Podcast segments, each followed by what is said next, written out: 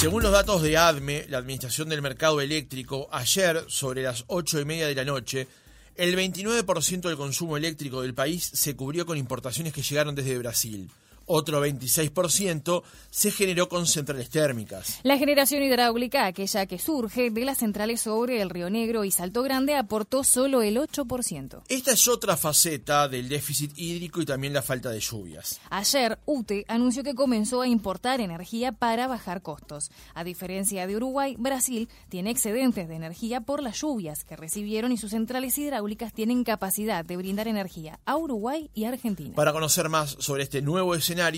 recibimos en nuestra entrevista central a Silvia Emaldi, presidenta de UTE. Ingeniera, ¿cómo le va? Buenos días, gracias por atendernos. Buenos días, Francisco. Buenos días, Rosana. Bueno, un saludo a ustedes y a toda la audiencia. El gusto es nuestro. Eh, en primer lugar, ingeniera, eh, contémosle a la audiencia eh, cómo fueron los años anteriores de generación de UTE y de exportación de energía de UTE al exterior y cómo ese panorama ha cambiado por lo menos desde noviembre del año pasado hasta este punto. Sí, venimos, como todos sabemos, en el país siendo este el tercer año de sequía que el país viene atravesando. No obstante eso, a nivel de la generación de energía eléctrica, si bien, por ejemplo, el año pasado fue similar a este, arrancamos con un verano con poca lluvia, poca potencia en nuestras centrales este, generación hidráulica, pero luego a partir de marzo o abril la situación se revirtió y sobre todo las copiosas lluvias de Brasil que alimentan el río Uruguay en la cuenca alta y media que, que bueno que permite a Salto Grande producir energía tuvo muy buen muy buenos récords de generación por lo cual tan en el año 2022 exportamos del orden de unos 220 millones de dólares fundamentalmente a Argentina. En el año anterior, en el año 2021, eh, la situación de Brasil era diferente, la sequía le afectaba más a Brasil, por lo cual en ese año, bueno, fue que hicimos el récord de exportación de energía eléctrica, llegando a más de 560 millones de dólares, dado que, bueno, la situación de nuestras represas, de nuestros lagos, venía de una situación hídrica muy buena y tenía buenas reservas, cosa claro, que no ocurre ahora Luego, como decíamos y como sabemos, del tercer año consecutivo que hay un déficit hídrico en el país. Por lo cual, en este momento, por ejemplo, en, el lago de Bonete, que es nuestro principal eh, eh, represa en cuanto a la capacidad de almacenar el agua, eh, su cota máxima, que ha llegado, llega en muchos momentos cuando no hay déficit hídrico, es de 80 metros, y en este momento estamos a 74,2 metros, o sea, prácticamente 6 metros menos de agua en todo lo que es la extensión del lago de Bonete. Entonces eso, bueno, muestra que la, la acumulación de, déficit hace que, bueno, que nuestras reservas estén muy bajas. Por eso, durante eh, todo este mes pasado de enero, la producción térmica fue muy importante, del orden del 28% del sistema, tuvo que cubrirse con generación térmica, situación que había comenzado ya en el mes de noviembre. Desde noviembre del año pasado veníamos en una situación similar. Bien. Emaldi, en, primer lugar, vale la pena destacar lo que ha sido una política de Estado de Uruguay con respecto a la interconexión energética con Brasil y Argentina. Usted lo mencionaba, en un año se exportaron 220 millones de dólares a Argentina, en el siguiente 560 millones a Brasil. Eso por Salto Grande y también por las conversoras de frecuencia en Melo y, Rivera, de esa política de, unión energética que tenemos con, nuestros países vecinos, ¿no? Es así, una política de integración energética que, bueno, nació en el caso de Argentina, cuando ambos países construyeron la central binacional de Salto Grande sobre mediados de los años 70, a partir de ese momento ya quedó habilitada una interconexión de 2.000 megavatios entre ambos países y bueno, y años siguientes luego este, fue que se eh, construyó la primera conversora eh, de frecuencia con Rivera y, más recientemente con Melo. En sí, la realidad y la diferencia con Argentina y entre Argentina y Brasil es que con Argentina manejamos el mismo nivel de frecuencia, unos 50 hercios con Brasil, ellos tienen 60 hercios, por lo cual hay que construir una conversora este, para permitir que la energía, bueno, fluya en ambos sentidos. En el caso de Brasil lo que hace, bueno, un, poco más limitado en este caso que la capacidad de conversión es de 570 y en el caso de Argentina tenemos todo lo que Salto Grande produce que son 2.000 megavatios. O sea que el camino de la integración energética comenzó hace muchos años y como yo lo he dicho también y se ha dicho en otras instancias, este esa colaboración e integración que hay a nivel energético ha sido independientemente de, los gobiernos que han tenido este, cada país, sino que siempre fue este, un, un enfoque, una estrategia apoyarse los sistemas eléctricos. Nosotros somos el menor, obviamente, de los sistemas eléctricos. Este, Brasil es como 39 veces nuestro sistema eléctrico y Argentina 13, obviamente, por, por razones de, la, de la población que los países tenemos. Es un dato interesante, ¿no? Por la diferencia justamente de porte entre un país y el otro. Ahora, para cerrar ese capítulo de interconexión energética, también hay negocios entre Argentina y Brasil en los cuales Uruguay juega una parte, ¿no?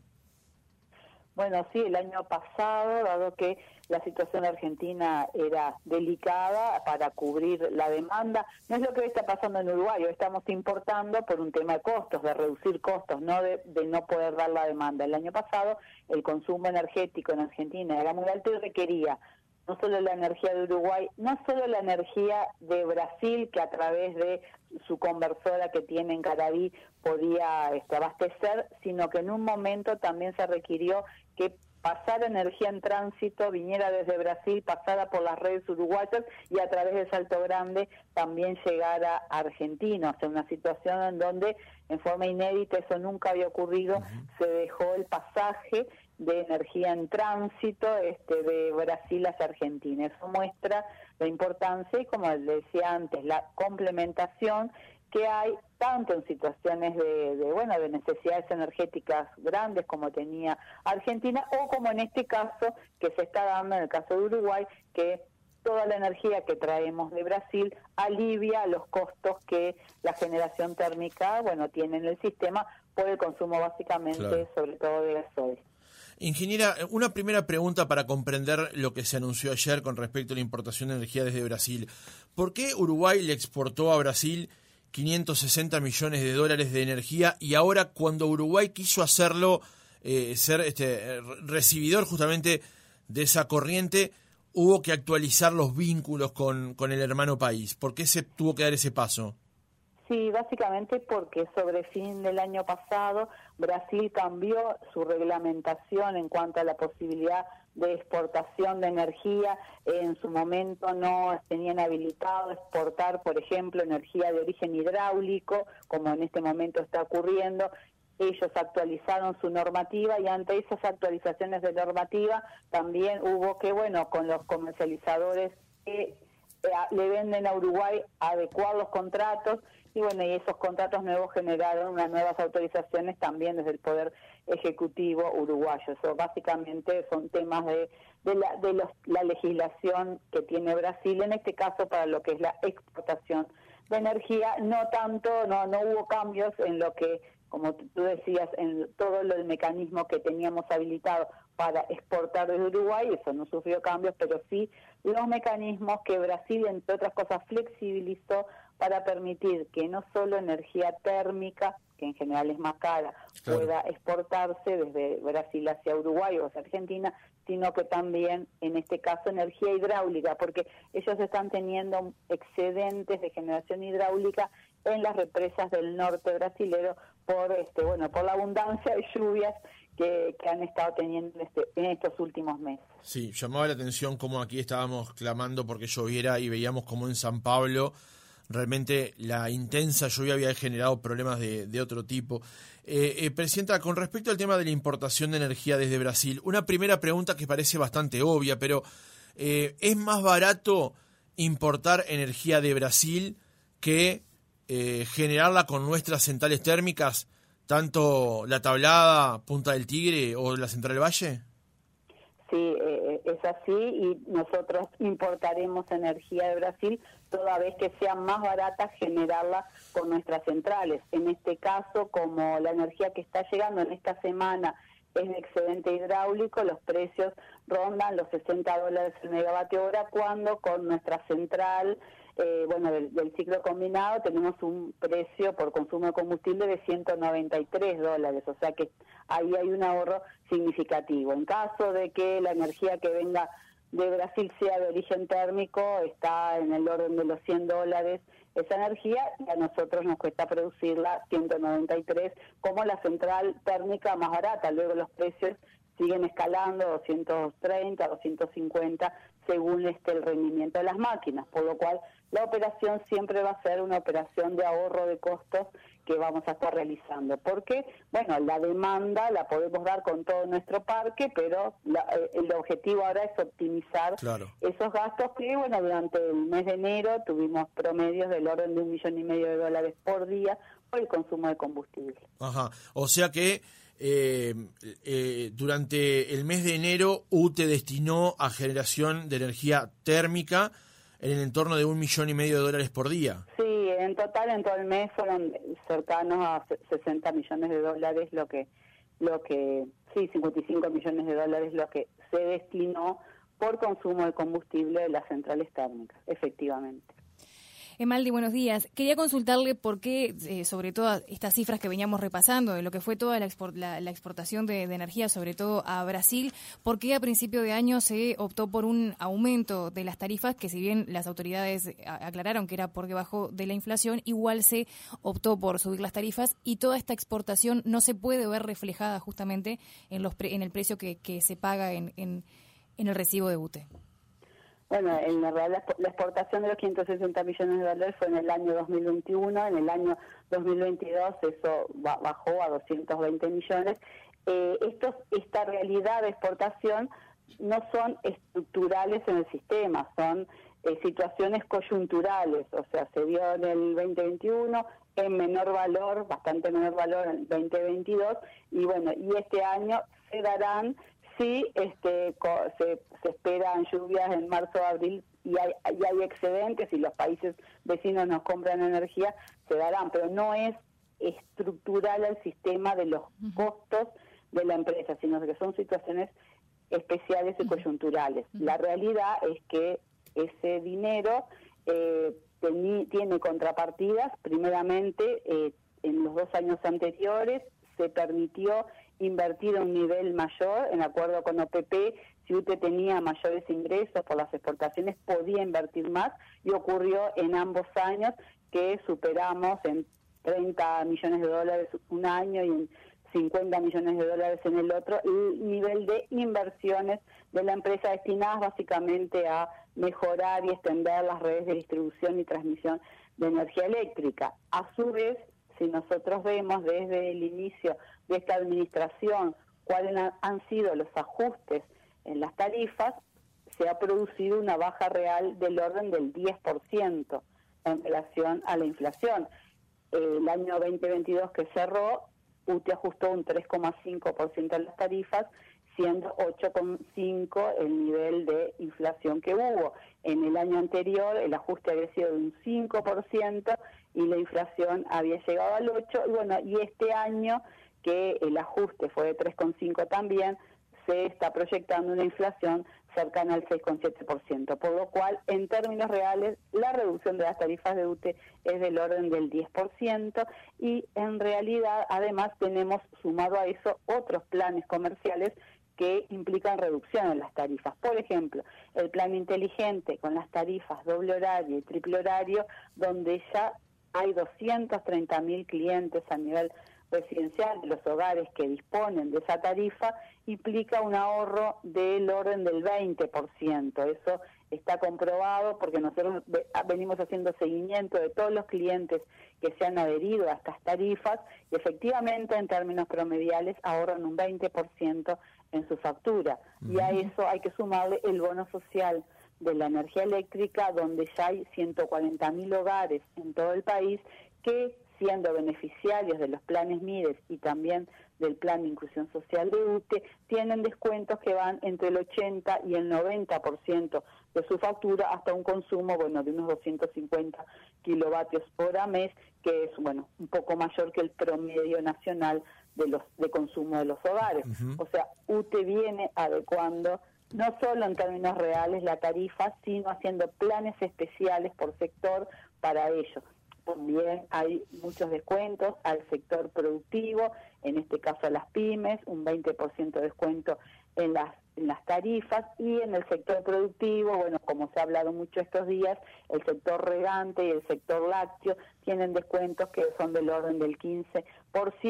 en, en algunos casos y en otros llegan al 30% de su factura, o sea que UTE viene focalizando especialmente planes a los distintos sectores para bueno mejorar lo que es este la el, lo que pesa la factura en la canasta familiar. Amaldi, una pregunta atado a lo que le preguntaba recién Roxana, eh, se configuró un aumento del 3,5% en el valor de la tarifa que es por debajo de la inflación, tanto de la pasada como de la proyectada. Ahora, usted también decía que hubo un sobrecosto de 55 millones de dólares en enero para la generación de energía. Esto último, de alguna manera, puede verse afectado en la tarifa próxima de la empresa?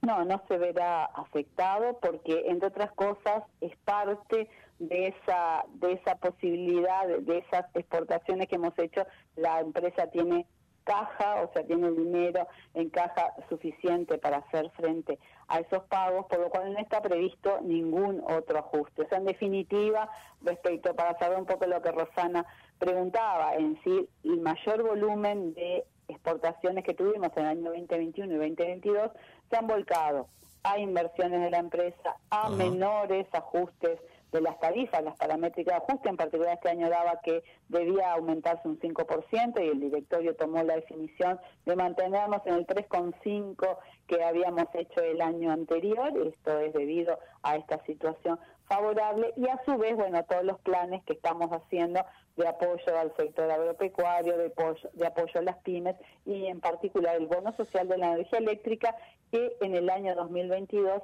cerró con 48 millones de dólares por estos aportes relativos a los descuentos que les comentaba antes. Eh, entonces, eh, Emaldi, con respecto al tema de, la, de las inversiones, eh, abuelo de pájaro, por los ingresos que tuvo UTE de exportaciones de energía, tanto a Argentina como a Brasil, eh, recaudó en el entorno de los 700 millones, 800 millones de dólares. ¿Cuáles fueron las inversiones que se hicieron a partir justamente de estos ingresos que se han calificado como extraordinarios?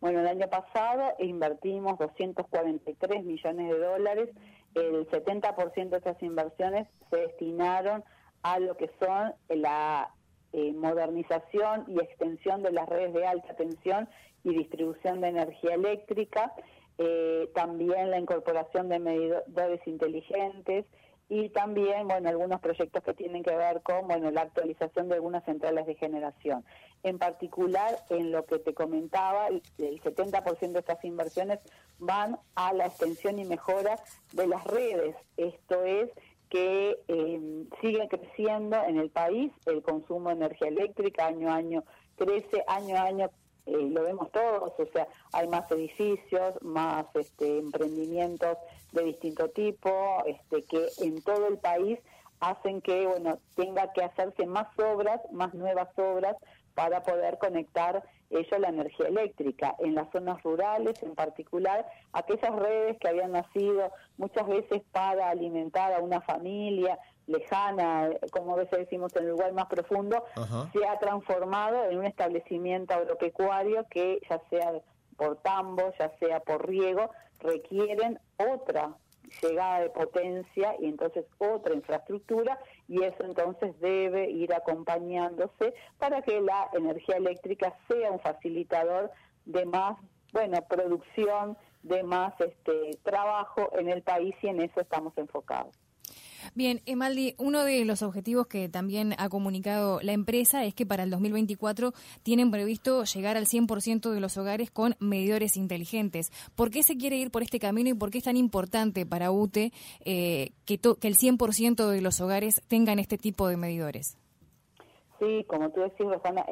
está entre los planes estratégicos de la empresa que se vienen desarrollando desde hace algunos años. Eh, a, la fecha, cerrado el año 2022, el 60% de nuestros clientes, que son en todo el país 1.600.000 clientes, el 60% de ellos, cercano a los 960.000 clientes ya, cuentan con medición inteligente. Esto tiene muchas muchas ventajas. Primero, para los clientes, para cada uno de los, usuarios, ya eh, en forma segura eh, se sabe que bueno que, que el consumo de su factura es el que efectivamente es en cuanto a que cada 15 minutos va llegando a los centros de cómputos de UTE a través de las redes de Antel, ya sea fibra óptica o la red celular, las medidas del consumo de estos medidores. Entonces, a fin de mes, cuando se hace la, facturación, se cuenta con información fidedigna. No, es necesario que a veces cuando el cliente no está en el domicilio y el medidor está adentro, tenga que estar preocupándose si pasa la lectura UTE, porque si no la pasa, se hace un estimado y puede no coincidir exactamente con lo que él consumió. Con, esto este, se garantiza que la lectura es efectivamente la que es. No es necesario que entonces pase el toma consumo todos los meses por todos los domicilios, entonces esto implica eficiencia porque en realidad, bueno, este, el personal que hoy tiene la empresa se puede destinar a otras actividades, eh, bueno, de, de, mayor valor agregado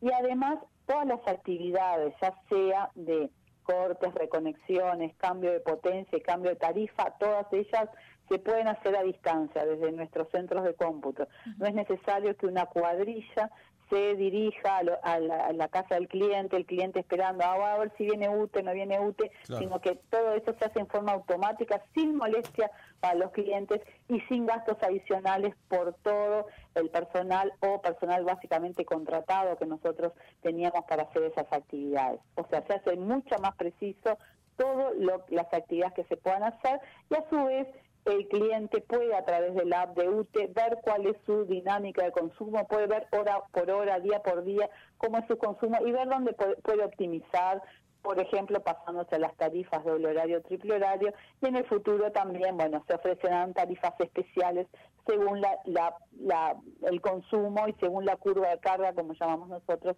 de cada hogar, de cada este, empresa. Y eso facilita mucho, entre otras cosas también el control de pérdidas, el control de pérdidas de energía que también la empresa sufría este, y eso implicaba un impacto grande en el programa financiero.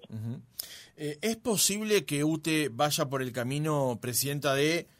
alterar, como lo ha hecho en el pasado, el tema de las franjas? Se lo pregunto porque muchos oyentes nos han consultado que eh, realmente en, horas de, en días de verano, en las horas de, del horario no valle, digamos, eh, llegan con, con, lo justo para prender el aire acondicionado. ¿Es factible que UTE actualice las, las franjas horarias?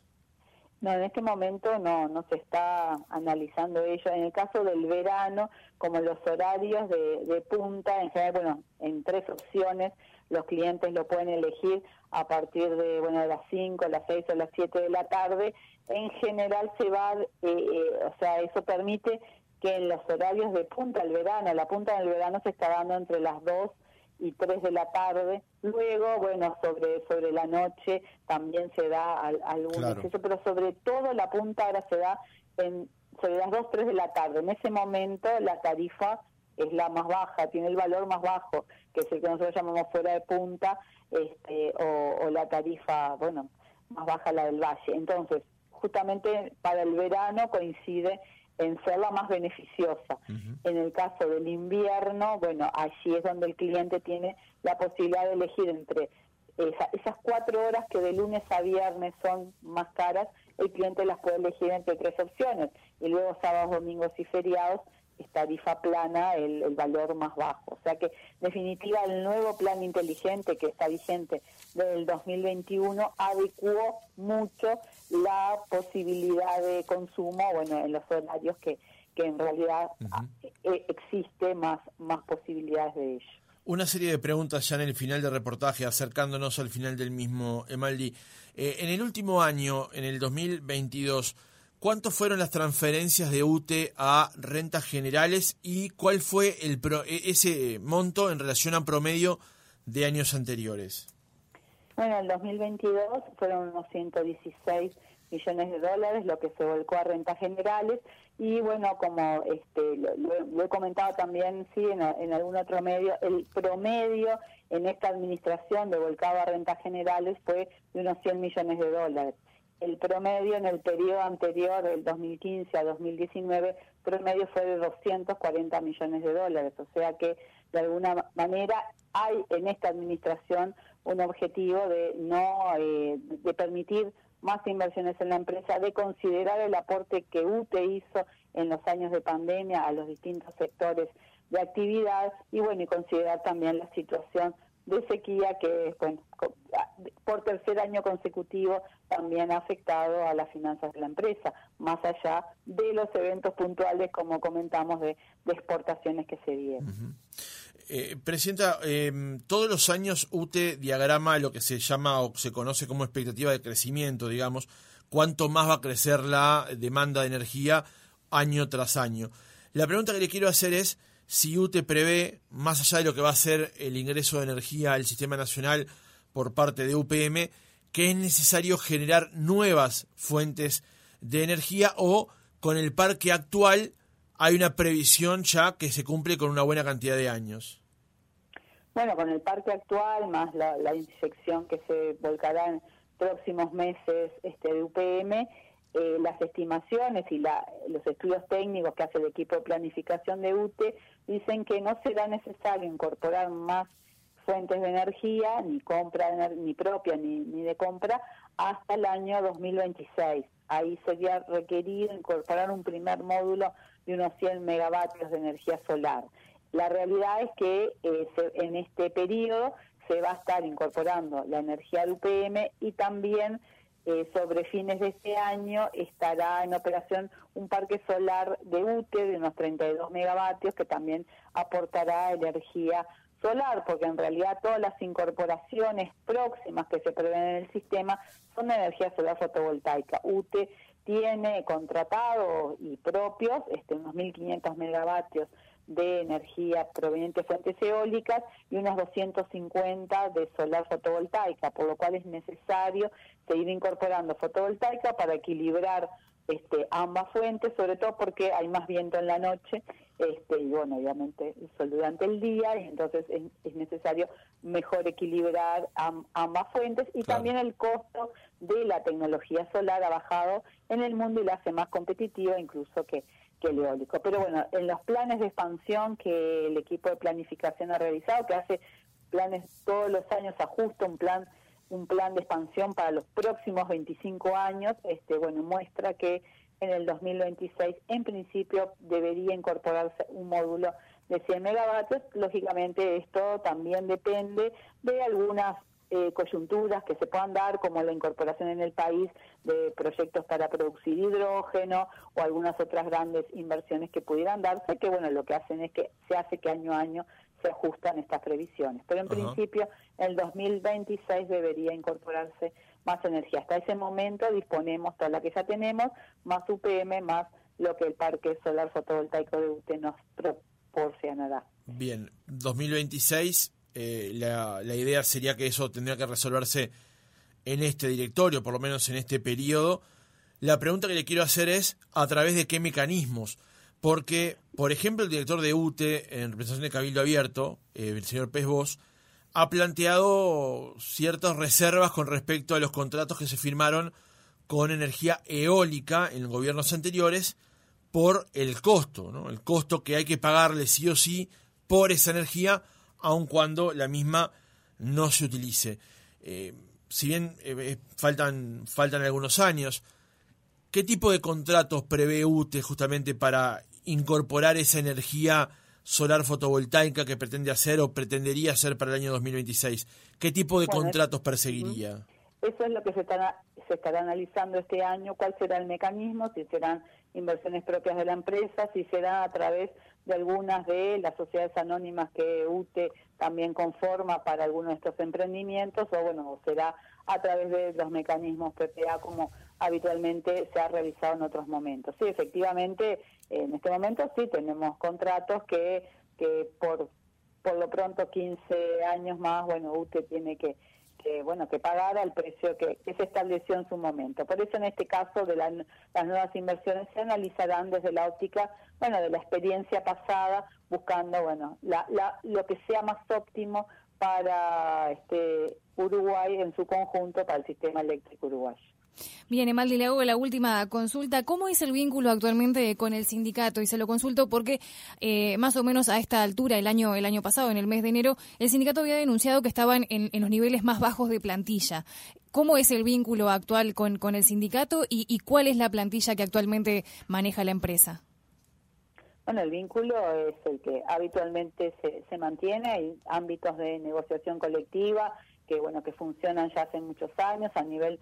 más de, a nivel local, lo que nosotros llamamos el nivel 3 de negociación, a nivel más de la dirección, el nivel 1 de, negociación, y eso se viene realizando en forma habitual. La incorporación de personal, que en el año, en particular 2020, no se realizó por haber sido el año de pandemia, donde no ingresaron personal a la empresa, luego se, en base a eh, negociaciones que tuvimos con OPP, se habilitó que a partir del 2021, 2022 y este año en concreto, cada vez que se retire un funcionario puede ingresar uno en su lugar, por lo cual, este, bueno, si bien tuvimos una baja en la plantilla adulta en el año 2020, luego año 21 y 22,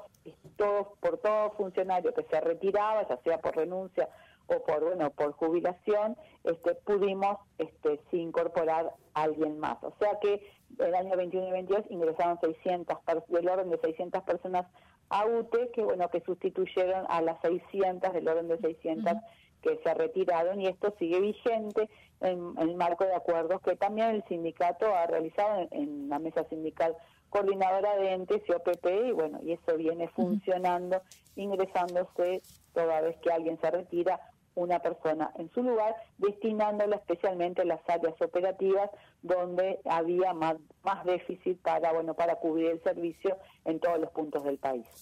Silvia Maldi, presidenta de UTE, gracias por haber estado otra mañana con nosotros. Bueno, un gusto y siempre a las órdenes. Un saludo para ustedes y a toda la audiencia.